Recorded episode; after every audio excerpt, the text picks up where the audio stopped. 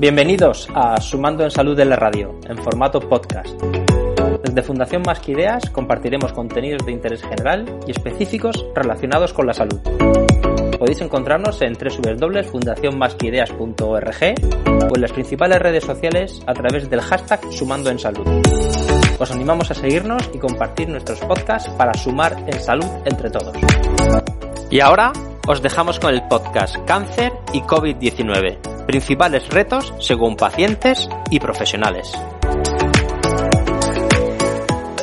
La actualidad en el sector salud, al igual que en otros sectores y esferas de la sociedad a nivel mundial, es la pandemia provocada por el coronavirus COVID-19, que está teniendo un gran impacto en la ciudadanía y especialmente en aquellos colectivos más vulnerables, entre los que se encuentran las personas que conviven con alguna enfermedad grave o crónica.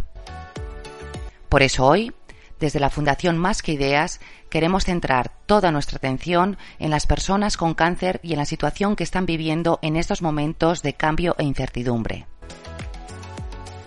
La información sobre la COVID-19 va cambiando a medida que se va conociendo la actuación de este virus, su forma de propagación, la enfermedad que provoca. Por ello, es importante conocer cuáles son los retos actuales que debemos afrontar para mantener así una óptima calidad asistencial para que el bienestar de las personas con cáncer se vea lo menos afectado posible. Para hablar de todo ello, hoy contamos con la participación altruista de José Miguel Sánchez, oncólogo médico del Hospital Universitario La Princesa de Madrid. Tatiana Masarrá, enfermera del Hospital Universitario Gregorio Marañón de Madrid, Marian Escolar, paciente de cáncer de ovario y de COVID-19 e integrante de la Asociación de Afectados de Cáncer de Ovario Ginecológico, y también con Fernando Gil, catedrático de Sociología de la Universidad de Salamanca, paciente oncológico y autor de las publicaciones La cara social del cáncer y Estar bien. Muchas gracias a todos por acompañarnos hoy y dedicarnos parte de vuestro tiempo. Ofrecer una atención sanitaria de calidad a las personas con cáncer es una prioridad en la crisis provocada por la COVID-19, pero con un mayor énfasis si cabe, ya que forman parte de la población de riesgo ante el coronavirus. Comenzamos escuchando al oncólogo José Miguel Sánchez, quien comparte con nosotros una serie de medidas que se han implementado a nivel asistencial con el fin de reducir, en la medida de lo posible, las visitas de pacientes a los hospitales. El paciente con cáncer forma parte de la población de riesgo de desarrollar complicaciones severas tras la infección por COVID-19. A nivel nacional, desde la Sociedad Española de Oncología Médica, se han emitido una serie de normas generales para el manejo terapéutico de los pacientes con cáncer como evitar las visitas innecesarias para minimizar la exposición al virus, limitar el número de acompañantes, también un mayor uso de fármacos para prevenir las neutropenias secundarias a la quimioterapia y, por tanto, para evitar la necesidad de acudir a las urgencias de los hospitales por complicaciones infecciosas. Ahora bien, cada hospital se ha tenido que reinventar y adaptarse a las circunstancias y necesidades específicas de cada centro. Prácticamente todos los servicios han tenido que aportar parte de su plantilla para atender la demanda asistencial originada por la pandemia. En la mayor parte de los servicios de oncología se ha mantenido la actividad oncológica, pero siempre tratando de reducir el riesgo, de tal forma que en los pacientes en seguimiento, es decir, sin tratamiento activo, se ha preferido realizar consultas no presenciales por vía telefónica, evitando de esta forma el riesgo de contagio. En el caso de pacientes, en tratamiento activo, en beneficio del paciente, se ha preferido mantener en lo posible la consulta presencial para que el tratamiento y el control de los síntomas no se viera perjudicado. Una de las principales preocupaciones está relacionada con la continuidad o el aplazamiento de algunos tratamientos oncológicos o la realización de algunas pruebas diagnósticas. Y en este sentido, José Miguel Sánchez nos cuenta cuáles son los criterios que se están empleando para valorar estas decisiones.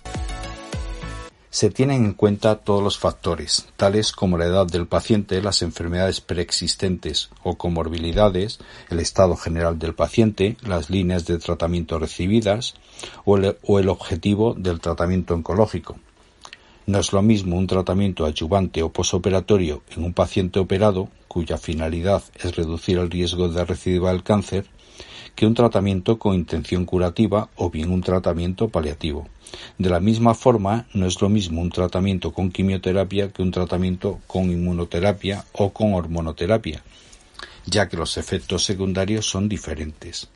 Cuando se ha podido, se han pospuesto las pruebas radiológicas, siempre y cuando este retraso no condicionase un peor control de la enfermedad. En cuanto a tratamientos quimioterápicos de administración endovenosa, también se han adoptado dos medidas para reducir el número de visitas al hospital, como es el ajuste, de las dosis para prevenir caídas importantes en las cifras de células sanguíneas, es decir, leucocitos, hematíes, plaquetas, así como ampliar moderadamente el periodo entre los tratamientos, por ejemplo, cuatro semanas en vez de tres.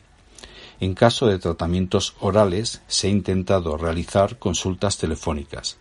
En definitiva, la, individualización es el enfoque prioritario que se ha seguido.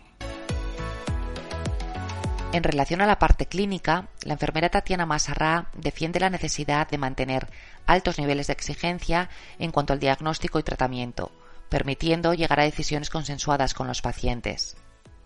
Además, pone el foco en fomentar el autocuidado a través de una mejor educación sobre la enfermedad. Y tal y como ella nos plantea, y en estos tiempos del necesario distanciamiento social, la nueva situación debe acelerar un nuevo modelo que combine la práctica clínica tradicional con los programas de telemedicina. Bien, los retos a los que nos enfrentamos pueden ser múltiples. Por un lado tenemos el diagnóstico y tratamiento, en el que debemos mantenernos, al menos, implementar la tecnología de la que disponemos para un diagnóstico que permita definir la situación de infección de cada paciente, la terapéutica mejor disponible y segura para cada perfil de paciente, fomentando siempre las decisiones colegiadas multi e interdisciplinarias fomentar la toma de decisión consensuada con el paciente y familia, según qué casos, eh, con una propuesta de alternativas que sean idóneas y ajustadas a cada situación, como venimos haciendo desde hace ya mucho tiempo. El paciente ha de tener la información adecuada y adaptada para que pueda decidir y elegir, tanto en un contexto de tratamiento asistencial o estándar como en un contexto de ensayo clínico. Siempre eh, sopesando el riesgo-beneficio eh, y potencial eficacia, así como el manejo de la sintomatología propia de la enfermedad en sus distintas fases y de los efectos adversos eh, de los fármacos antitumorales. Caminamos siempre en la misma línea. Y por otro lado, otros retos. Eh, dentro de los retos tenemos el cuidado y la atención al paciente, siempre en paralelo al diagnóstico y al tratamiento, fomentando el autocuidado, el manejo de la enfermedad por parte del paciente junto al equipo clínico, la conciliación con su vida diaria, y esto lleva consigo poner el foco en la educación, fomentando el conocimiento sobre la enfermedad, sobre el tratamiento, sobre los efectos que puede producir, afrontarlo con tranquilidad y con la sensación de seguridad. Para ello, eh, dada la situación en la que nos encontramos, es claro que ha de haber un despegue de la telemedicina, de la tecnología, eh, siempre aplicada según los perfiles de la población oncológica, amortizando los recursos y siempre en esa combinación con la praxis tradicional, con la práctica tradicional en cuanto al cuidado y atención se refiere. No puede haber un café para todos. Tenemos que mantener esa individualización de la atención. Esta nueva situación marca y obliga sin duda a un cambio de procederes, un momento en el que la prevención y la distancia que impone la pandemia son más relevantes. Y en cuanto a las medidas organizativas, bueno, pues eh, vamos a ver, esto es algo que se deberá consensuar y se debe consensuar de forma pluridisciplinar, porque las circunstancias de cada región y centros asistenciales es distinta. Aquí va a intervenir mm, mucha gente. Eh, sin duda, creo que es necesaria una convergencia de las distintas alternativas en la que el paciente con cáncer esté sin duda presente a través de las distintas asociaciones junto a asociaciones profesionales implicadas en su atención y cuidado. y será quizá necesario acercar la oncología al paciente implicando a la atención primaria y en un trabajo conjunto de redes profesionales y multicéntricas y de muchos otros. Eh, fomentar los profesionales de referencia en el cuidado continuo de la población oncológica, en tratamiento y en seguimiento. El sociólogo y paciente oncológico. Fernando Gil reconoce la mayor vulnerabilidad a la que se ven expuestas las personas con cáncer ante el riesgo de la COVID-19 pero también hace referencia a que los cambios a nivel asistencial están permitiendo reducir los riesgos y adaptarse a las necesidades de este colectivo. Las medicinas que dispensa la farmacia hospitalaria se, lleva, se les lleva a casa a los enfermos que antes tenían que hacer cola y ahora se les lleva a casa. Esto incluso han ganado porque muchos estábamos siempre diciendo que aunque ha mejorado el sistema siempre era bastante incómodo el estar allí esperando para este tipo de medicamentos que solo se pueden dispensar allí. Mariana Escolar hoy es la voz de esas miles de personas que han sido diagnosticadas de COVID-19 y en su caso con la particularidad de estar en la actualidad recibiendo un tratamiento de quimioterapia para el cáncer de ovario. Nos cuenta su experiencia y comparte con todos nosotros cuáles fueron sus reacciones ante el diagnóstico de COVID-19, siendo además también paciente con cáncer. He vivido em, el diagnóstico del COVID con bastante mm, incredulidad. La verdad que no me lo creía.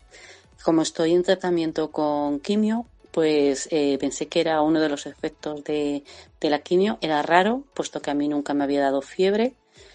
Y, y la verdad pues no, no, no, no, me lo creía. Esto fue pues un miércoles cuando me ponían un ciclo de quimio y al día siguiente pues empecé a encontrarme bastante mal, con fiebre, con escalofríos, bueno, una sintomatología que no me había ocurrido nunca, pero en ningún momento pensé que era el coronavirus.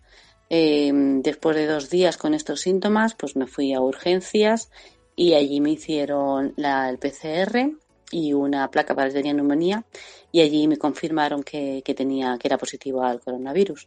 Y la verdad pues que en ese momento pues no la verdad que no me lo creía. No ni, ni lo había pensado que me podía ocurrir puesto que eh, siempre pues como paciente de cáncer intentas tener eh, cuidado no acercarte a mucha gente mantener una higiene bastante rigurosa. Pero bueno el caso es que lo tenía y, nada, me dejaron en, en, urgencias con la idea de, de, ingresarme, puesto que soy paciente de riesgo. Y allí estuve tres días en los cuales no estuve, no estuve mal, estuve con fiebre, sobre todo, pero a nivel de neumonía no tenía nada, con lo cual a nivel eh, pulmonar estaba muy bien y eso hizo pues que el lunes por la noche me dejaran venirme a casa, aunque la idea de ellos era trasladarme a un a uno de los hoteles medicalizados, pero eso todavía no estaba eh, fácil de conseguir, así que me dejaron venirme a casa eh, con medicación. Y bueno, esa semana que estuve en casa estuve bastante, bastante mal no con sin fiebre, pero muy agotada, muy cansada, con mucho dolor de estómago, pues la medicación que te dan es muy fuerte y me creaba muchísimo dolor de estómago y apenas podía comer.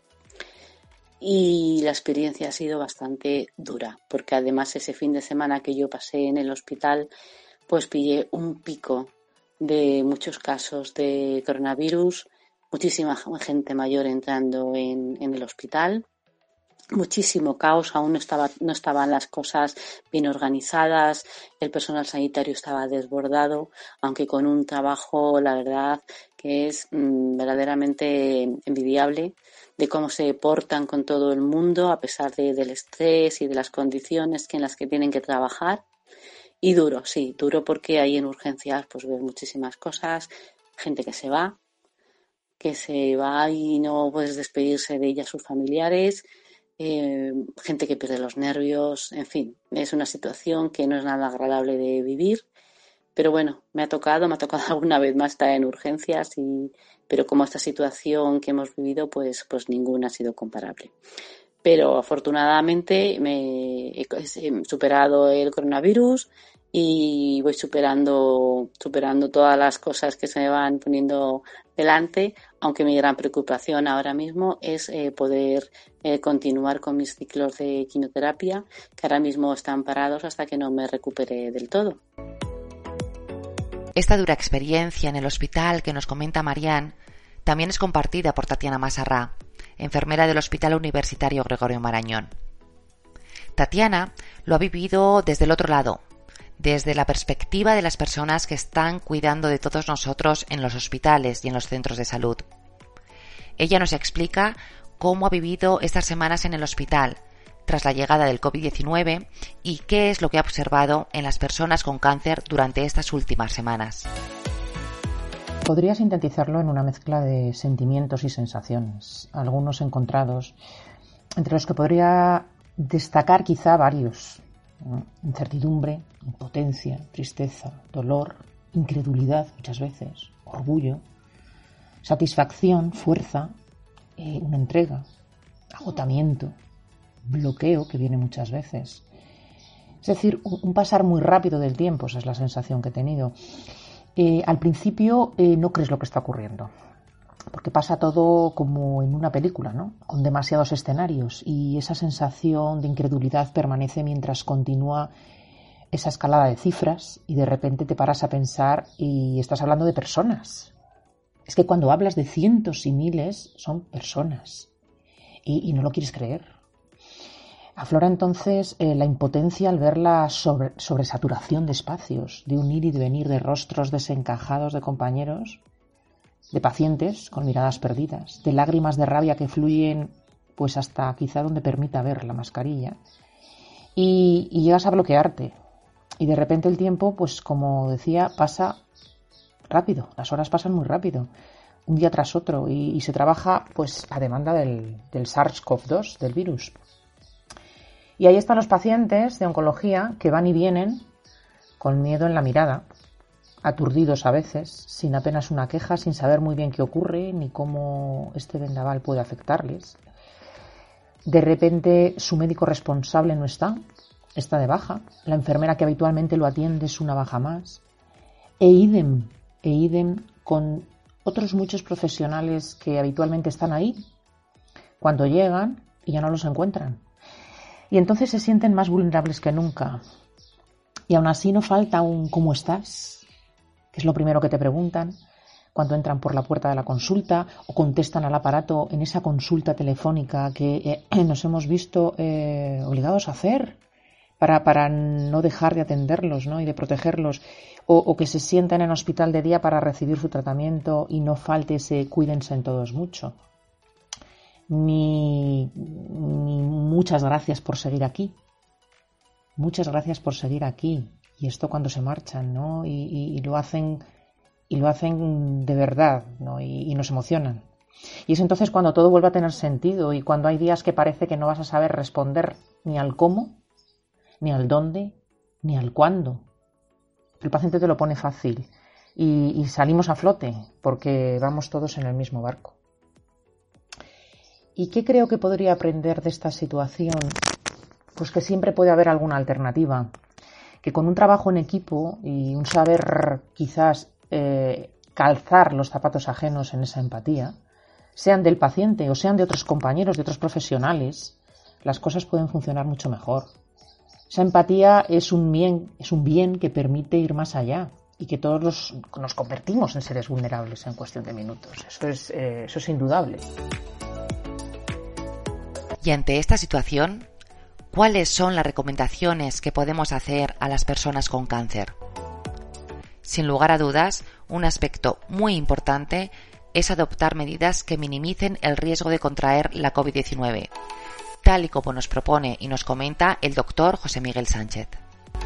La primera recomendación sería extremar las medidas generales comunes a cualquier ciudadano, es decir, extremar las medidas higiénicas de limpieza con agua y jabón o con soluciones hidroalcohólicas y utilización de mascarillas y guantes, así como mantener la distancia de seguridad y evitar lugares con aglomeración de personas. Es importante recordar que la principal vía de contagio es la vía respiratoria y ante cualquier duda contactar con un profesional, bien sea su médico de familia o bien sea su oncólogo habitual. Además, Mariana Escolar defiende la necesidad de dar información más específica a las personas con cáncer y de atender a aquellos colectivos más vulnerables ante esta situación. Para ello, propone una mayor comunicación entre pacientes y oncólogos. Debemos priorizar el contacto entre oncólogos y pacientes, eh, mm, pidiéndoles que nos respondan a nuestras dudas, a nuestros miedos, a nuestras incertidumbres, con toda la información de la que puedan tener ahora mismo, que seguro que muchas veces no sabemos todo del coronavirus, es una cosa nueva, no sabemos muy bien cómo nos puede afectar a las pacientes de, cáncer y sobre todo eh, intentando mantener la calma eh, ayudando a todas las personas que se encuentran en un estado más vulnerable, eh, con un estado emocional más bajo, que se mm, tienen mucho más miedo, tienen más estrés, más ansiedad y estando continuamente en contacto con esas personas y sobre todo a través de la asociación, de la página web y de nuestros teléfonos y las redes sociales, eh, tener saber que estamos aquí y que por los miedos que pasan pasamos todas las demás y sintiendo el apoyo y manteniendo un ánimo lo más fuerte posible.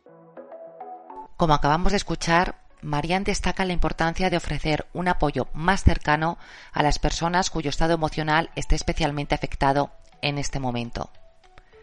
Y Fernando Gil, sociólogo catedrático de la Universidad de Salamanca, añade otro grupo de población al que debemos prestar especial atención, y defiende también la labor de las ONGs y de las organizaciones de pacientes para ofrecer un apoyo más estrecho a estas personas.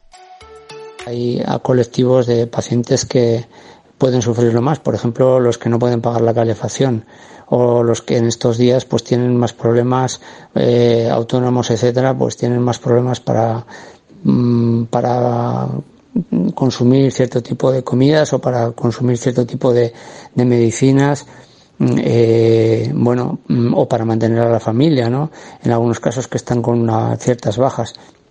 Esto es más complicado todavía entonces la, la, repercusión económica para ciertos pacientes podría ser efectivamente más complicada eh, sería bueno que hubiera, en este caso, pues las asociaciones con, hubiera voluntarios que se pasaran por las casas, sobre todo de los pacientes más vulnerables de, en cuestión de edad, etcétera, y que les acompañaran o escucharan un poco, estuvieran con ellos unos minutos con las medidas de precaución adecuadas. Esto sería, yo creo que bastante positivo desde el punto de vista de la compasión.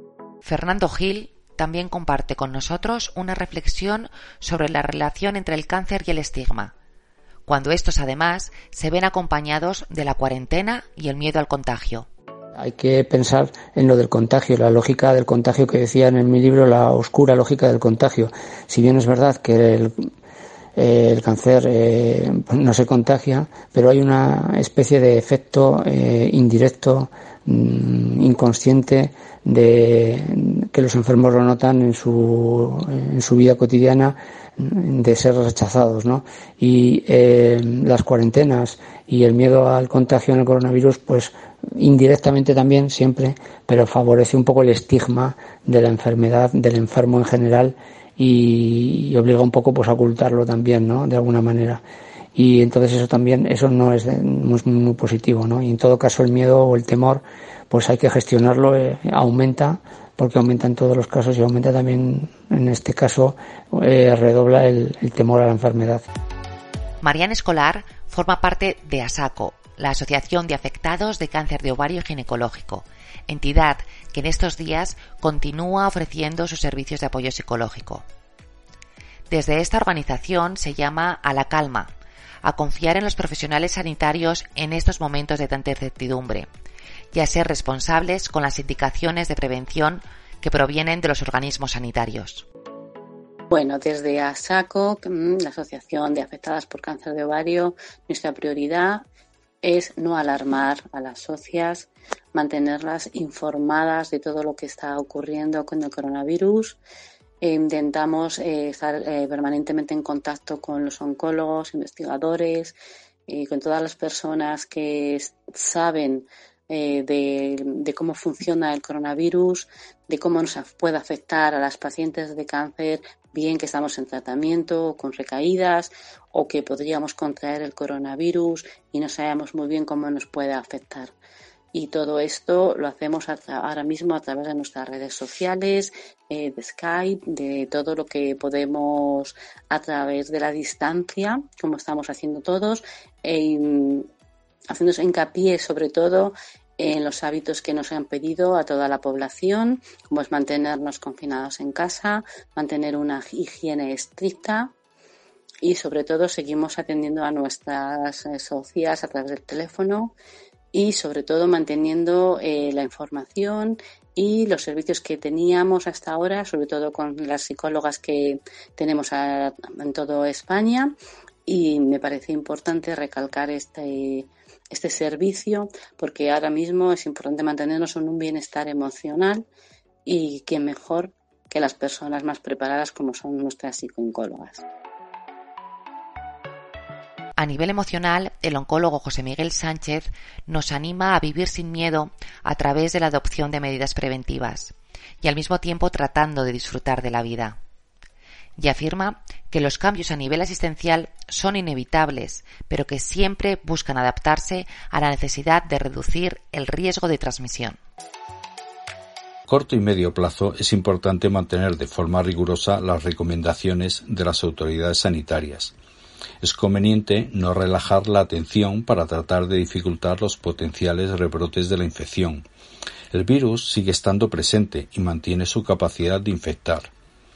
Los cambios en la atención sanitaria son inevitables ante la amenaza de nuevos brotes, algo que todos, médicos y pacientes, debemos tener en cuenta pero sin que ello condicione nuestra calidad de vida y el disfrute habitual de nuestras costumbres y de las relaciones con nuestros familiares y amigos. Hay que aprender a convivir con el coronavirus, adaptándonos a las medidas preventivas, pero sin vivir con miedo.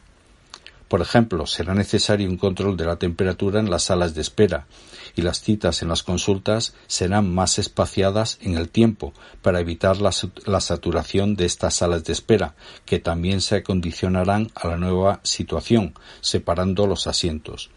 Los médicos deberemos saber detectar de forma precoz a los pacientes infectados para un inicio rápido de los tratamientos antivirales y para, evitar la diseminación al resto de los potenciales contactos.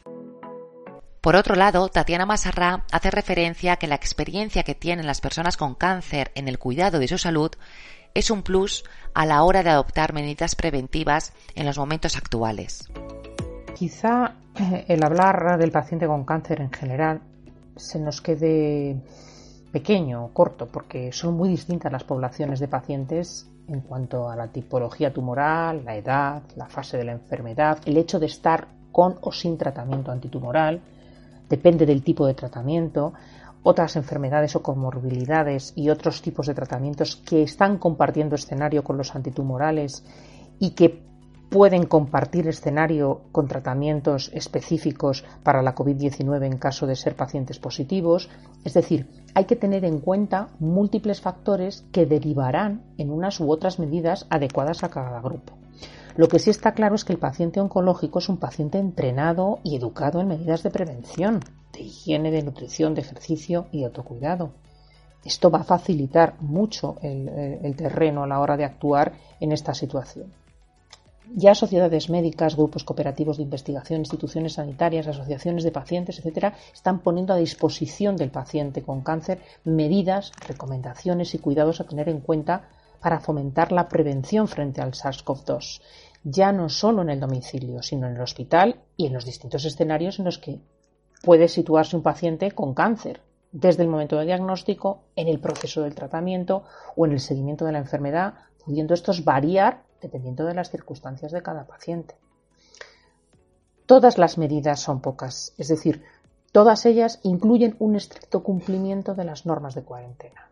La reducción de visitas no estrictamente necesarias al hospital es importante eh, saberlo, por eso se está fomentando también como es sabido, eh, las consultas telefónicas tanto de eh, medicina como de enfermería, es decir, atender al paciente en, ese contacto telefónico, el uso de mascarilla cuando se, se, frecuentan esto, el hospital, lugares públicos, lavado frecuente de manos, es decir, son medidas sobradamente conocidos ya por el paciente oncológico, que tiene que poner en práctica en el momento actual eh, y que es importante seguir las recomendaciones que les hagan sus equipos oncológicos. Hay que mantenerlos informados tanto a los pacientes y viceversa, el paciente informado a su equipo habitual. Acudir a las urgencias cuando se les indica o al centro de salud, dependiendo también la sintomatología eh, que puedan tener y según en qué circunstancias se encuentren, siempre siguiendo las instrucciones que sus profesionales de referencia en oncología les indican.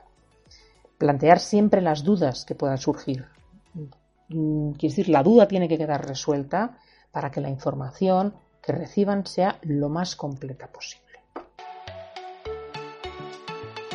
Uno de los principales retos y también preocupaciones tiene que ver con la investigación contra el cáncer. Por esa razón, hemos querido preguntar a Tatiana Masarrá y a José Miguel Sánchez de qué forma esta investigación puede verse comprometida por la crisis de la COVID-19. Muy buena pregunta. A ver, sin duda, el ámbito de los ensayos clínicos en oncología eh, ha sido uno de los grandes afectados en todo su desarrollo, debido a distintos factores, entre los que se puede destacar eh, salvaguardar la seguridad de paciente y profesionales y tratar de continuar trabajando sin pausa con unos recursos minimizados al estar volcados en resolver el estado de crisis sanitaria, por un lado, eh, hacia el paciente y eh, hacia las bajas de profesionales, por otro. Por este motivo, desde un inicio, y antes incluso de comunicarse el estado de alarma, todo lo que supusiera presencia física de profesionales externos eh, a las unidades, al centro, pues monitores, auditores, data entry, etcétera, fue cancelado. Y se comenzaron a revisar caso a caso a incluir en ensayo clínico de forma muy estrecha y dependiendo del tipo de tratamientos, de comorbilidades, sopesando siempre el riesgo-beneficio, es decir, la seguridad del paciente. Por otro lado, los propios promotores, muy conscientes de la situación y recogiendo la información que se les ha ido aportando desde los distintos centros, y con un comunicado también de la Agencia Española del Medicamento sobre qué medidas debían tomarse, han ido formando sobre eh, han ido informando eh, sobre las medidas a tomar durante todo el proceso y entre ellas suspender incluso el reclutamiento de pacientes en algunos estudios.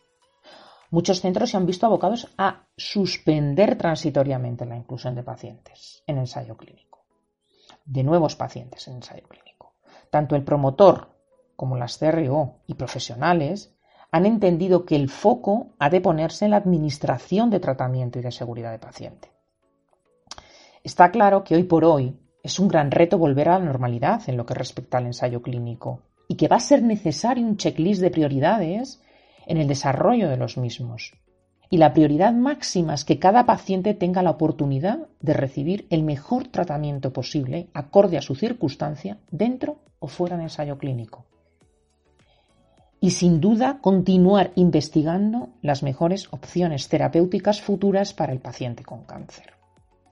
Ahora mismo la COVID-19 eh, no ha hecho más que ralentizar la investigación clínica, básicamente porque el recurso de todo tipo se ha visto mermado en los centros hospitalarios en los que se desarrollan los ensayos clínicos a causa de la crisis.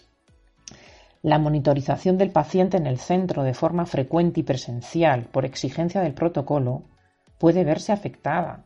Analíticas, pruebas diagnósticas, farmacocinéticas seriadas, visitas semanales del paciente y, eh, sobre todo, de aquellos pacientes que se desplazan de una comunidad a otra para poder ser tratados dentro de ensayo clínico en otros hospitales. Es decir, em, sin duda, eh, la crisis puede afectar, va a afectar y en este sentido tenemos que trabajar codo con codo entre todos los profesionales eh, y, todos eh, los ámbitos de la investigación clínica de forma conjunta para salvar algo que es tan imprescindible como es la investigación en cáncer. A largo plazo es previsible que se priorice la investigación de vacunas y tratamientos contra el coronavirus para prevenir nuevos rebrotes de la pandemia. Y es obvio que la consecuente crisis económica también tendrá una importante repercusión sobre la investigación científica en general. En estos momentos de incertidumbre, Mariana Escolar quiere compartir con nosotros una serie de recomendaciones para las personas que, como ella, también tienen cáncer. Aconseja tener precaución con la información que recibimos. Nos anima a esforzarnos por tener pautas cotidianas y hábitos saludables. Y también a que evitemos, de alguna forma, el catastrofismo y las anticipaciones negativas. Y por último, a confiar en la gran calidad de nuestros profesionales sanitarios.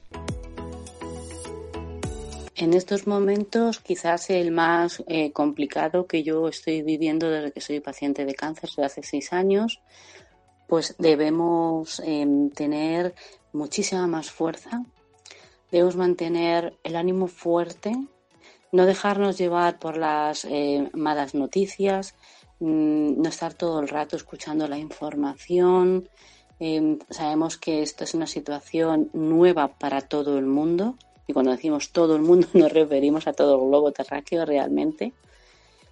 Y eh, tenemos que hacer un esfuerzo, un esfuerzo por mantenernos con actividad, aunque sea dentro de casa, e intentar no pensar en las cosas malas que nos pueden pasar o incluso que nos están pasando. Pensar que todo va a ir mejor, que nuestra enfermedad se va a ir solucionando que tenemos a nuestra disposición los mejores médicos, los mejores tratamientos y aún ahora en este momento tan complicado donde los hospitales están tan llenos de, gente con coronavirus, sigue habiendo pacientes de otras patologías y nos siguen atendiendo y seguimos estando en contacto con nuestros médicos. Yo intento mantenerme activa, intentando hacer lo que hacía antes, aunque evidentemente no podemos salir a la calle, pero me mantengo en activo haciendo deporte en casa, hago hace mucho, desde hace muchos años hago yoga y hago zumba, intento hacerlo a través de, todos los ejercicios que me mandan mis profesores a través de las páginas eh, de YouTube.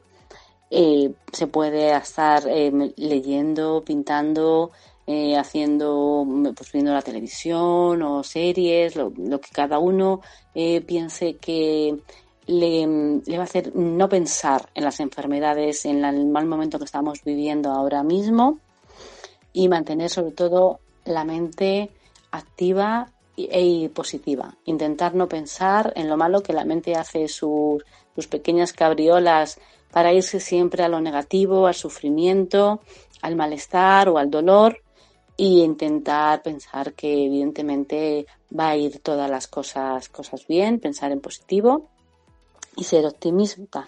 A mí también me ayuda mucho mantenerme en contacto con Fátima, que es nuestra psicóloga de Madrid, y con las compañeras de, la asociación, de ASACO, por supuesto, de Fundación Más que Ideas y de tantas otras asociaciones de pacientes que nos ayudáis tanto. Y mantenernos en activo con información pero positiva, ver cosas buenas, mm, absorber todo lo que nos pueda eh, dar ánimo y fuerzas y sobre todo, claro, pensar que vamos a salir adelante, claro que sí. Hoy puede ser un gran día, como cantaba Jorge Manuel Serrat.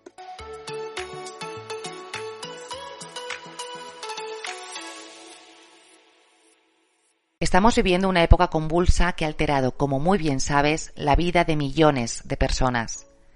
En estos días, más que nunca, queremos animar a toda la sociedad a estar cerca de las personas más vulnerables, y entre ellas las personas con cáncer.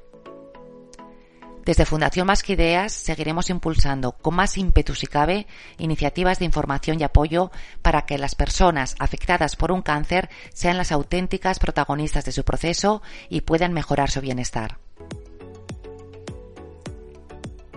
Las personas que hoy nos han acompañado de forma altruista y generosa nos han transmitido un mensaje de tranquilidad, pero al mismo tiempo de responsabilidad ante un escenario complejo del que podremos salir solo si permanecemos juntos. Por eso, hoy cobra más sentido que nunca el lema de más que ideas. Juntos sumamos en salud. Te animamos a seguirnos en nuestras redes sociales y en nuestro canal de YouTube, así como visitar nuestra página web www.fundacionmasqueideas.org y asociarte si quieres sumar en salud con nosotros.